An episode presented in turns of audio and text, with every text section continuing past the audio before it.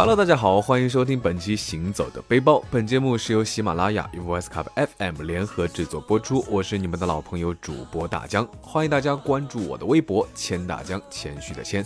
啊，这句话已经说了很多很多遍了，不知道收听节目的你还有没有关注的吗？当然了，也非常欢迎大家关注我的抖音，还有微信公众平台，搜索“大江浪浪”就能够找到。当然了，也非常欢迎你扫描节目介绍里面的二维码，加我的微信，加入我的微信粉丝群，会有不定期的粉丝福利活动。大江浪啊浪，二零二零，我们接着浪起来。爷爷的说到山西这个地方呢，啊，其实跟国内其他的热门旅游地比起来，还是比较冷门的。那大家一说到山西，啊，有什么好玩的？可能第一反应都是五台山、悬空寺、云冈石窟等等。那大江这次呢，也是应朋友的邀约去山西玩。主要呢是最近看的佛寺古刹，这些风景呢实在是太多了，有一点点审美的疲劳，所以这次呢想看一些风格不一样的景点。那所以五台山、悬空寺等等呢就暂时先不去了，让我们一起看一看山西除了五台山还有哪些好玩的地方吧。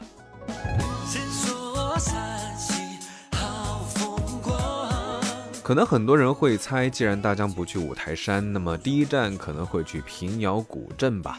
啊，平遥古镇呢，毕竟是国内保存最完好的四大古城之一，声名在外。啊，但是呢，大家其实只猜对了一半儿，因为我们第一站要去的呢是汾城古镇。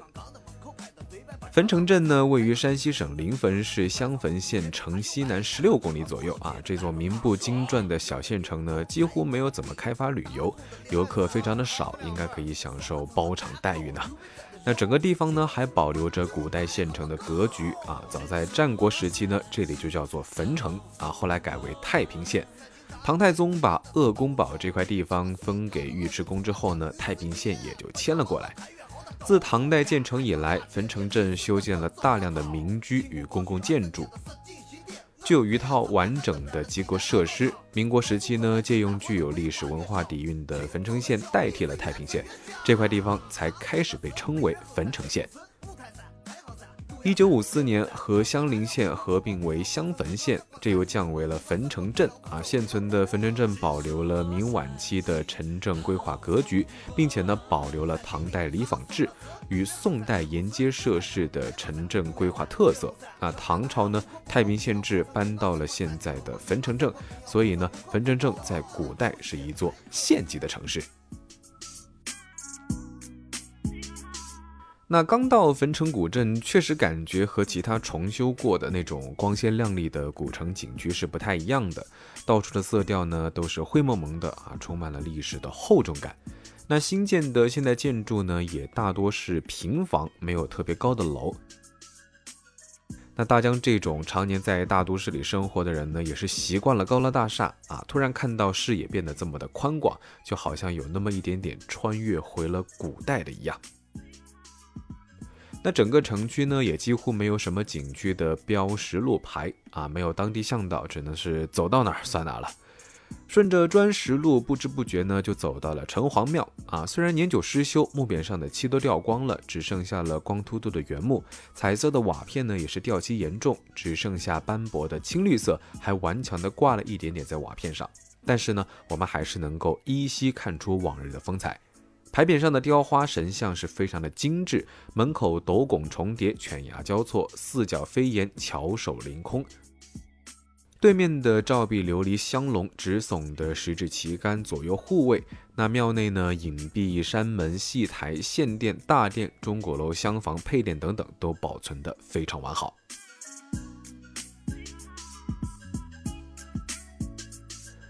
整个庙呢，连个门口收门票的都找不到啊，只有短短的一段说明写在附近的墙壁上。那这里的城隍庙创建于明武二年，也就是一六三六年，明太祖朱元璋先于洪武二年正月大封城隍，后呢又昭示天下，抚州县立城隍庙啊，规模大小比照各级官署正衙。同时命令各级官员赴任之后呢，首先要到所在地的城隍庙宣誓就职，订立盟誓，保证廉洁奉公，爱民如子。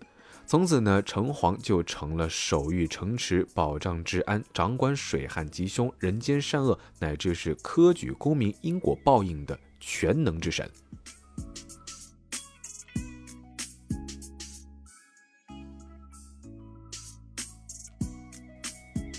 明朝时特别流行的照壁啊，也就是屏风墙呢，这里也保留了一块儿啊，可惜上面的壁画损坏了一部分，彩绘呢也只剩下了青绿色的矿石颜料。走近一点，仔细看两遍呢，还发现写着“生了死，死了生，生生不息；人化物，物化人，变化无穷。”嗯，为什么会写这种有点阴森森的内容呢？其实是因为在古代，人们认为自己宅中不断会有鬼来访。那修上照壁呢，也是为了断鬼的来路，因为在传说中呢，鬼是直走直线，不会转弯的。那在古代呢，天花是遮蔽建筑内顶部的构件，而建筑内呈穹隆状的天花呢，则称作是藻井。古镇里面的藻井设计呢，也是非常的颇具匠心。最外圈呢是宝剑和祥云形状花纹，内圈呢是八卦符号。最内圈中心位置呢，有一个圆形的位置啊，可惜磨损的太严重，看不出来是什么。嗯，大家猜测呢是辟邪的铜镜之类。虽然古时候没有防盗门，不过屋子里有这么多辟邪的装潢啊，住起来应该还是挺有安全感的吧。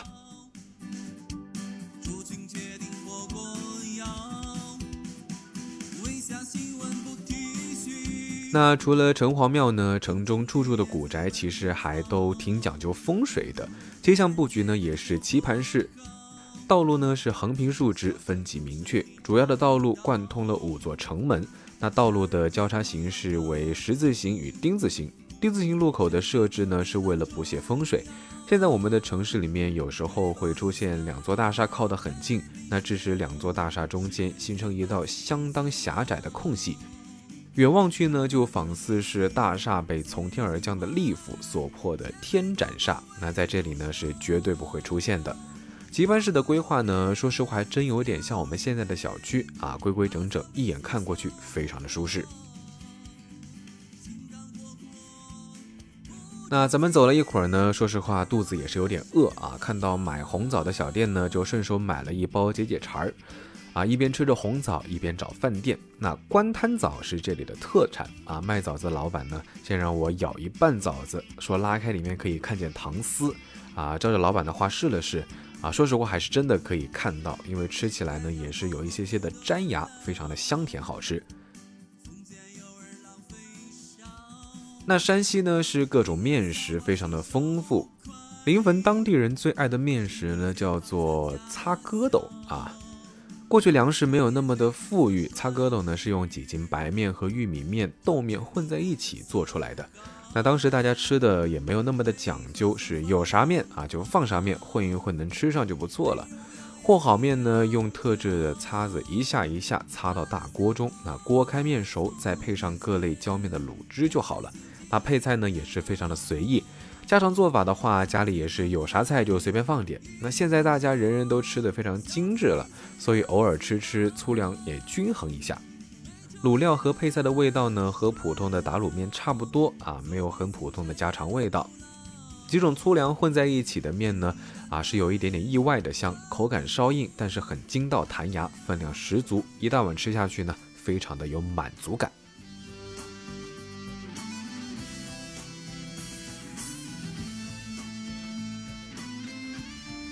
那吃过饭之后呢，我们又参观了这里的文庙啊。灰暗陈旧的建筑衬托的附近植被是更加的翠绿。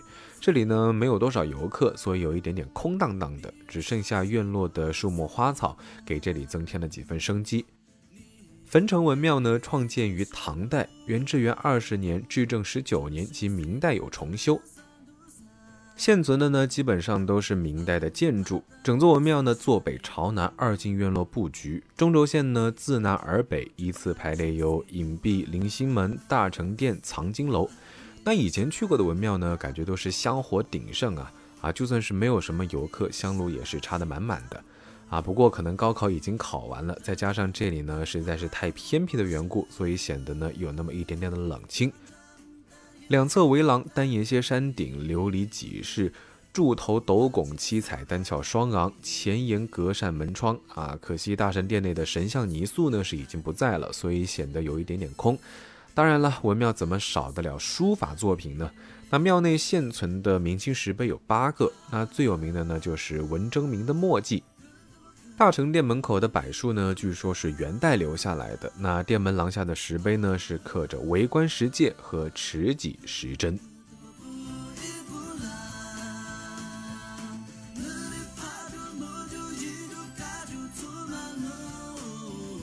那一路逛下来呢，还有一些古建筑可能状态不是非常的好，所以都锁起来了。所以这一趟的包场游览体验呢，还是挺棒的。那大江对于汾城古镇这个地方。啊，说实话，感情挺复杂的。那既希望这个好地方为更多的人来发现、来体会它的美好，但是呢，又害怕文物保护或者是各种基础设施跟不上，所以无法承载那么大的客流量。当然了，也不希望它被很功利的翻新啊，然后旅游开发成和别的景区一样。还是希望这里呢能够修旧如旧，尽量的保护好古建筑，让古城默默的岁月静好。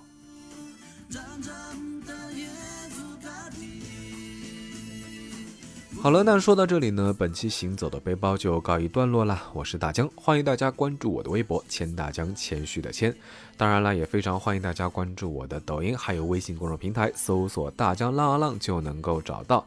当然啦，也非常欢迎你扫描节目介绍里面的二维码，加我的微信，加入我的微信粉丝群，会有不定期的粉丝福利活动哦。大江浪啊浪，二零二零，我们接着浪起来。我们下期节目再见，拜了个拜。